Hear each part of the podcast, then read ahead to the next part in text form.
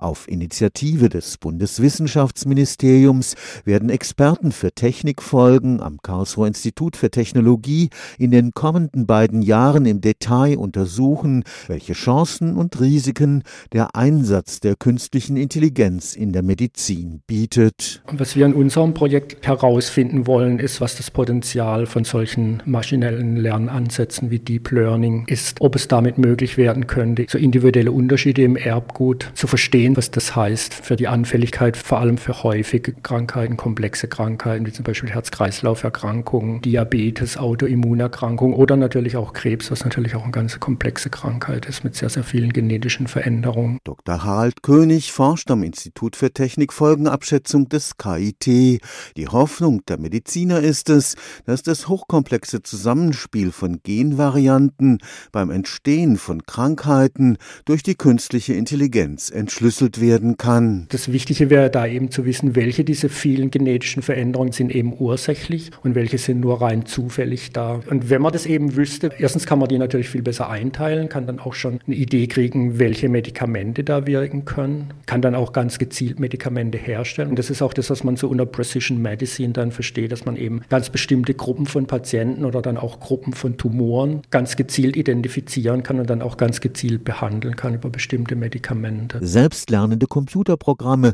brauchen große Mengen an Daten, um zuverlässig zu funktionieren. Solche Daten sind natürlich sensibel, sowohl genetische Daten als auch eben Daten über den Lebensstil, über den Gesundheitszustand. Vor allem, wenn man dann auch mal Sachen verknüpfen könnte, wie sensible Merkmale, wie psychische Krankheiten. Und die Frage ist halt, können die Patienten entscheiden, ob sie den Zugriff freigeben auf ihre genomischen Gesundheitsdaten für Forschungszwecke zum Beispiel und wie kann man sowas sicher machen? Stefan Fuchs, Karlsruher Institut für Technologie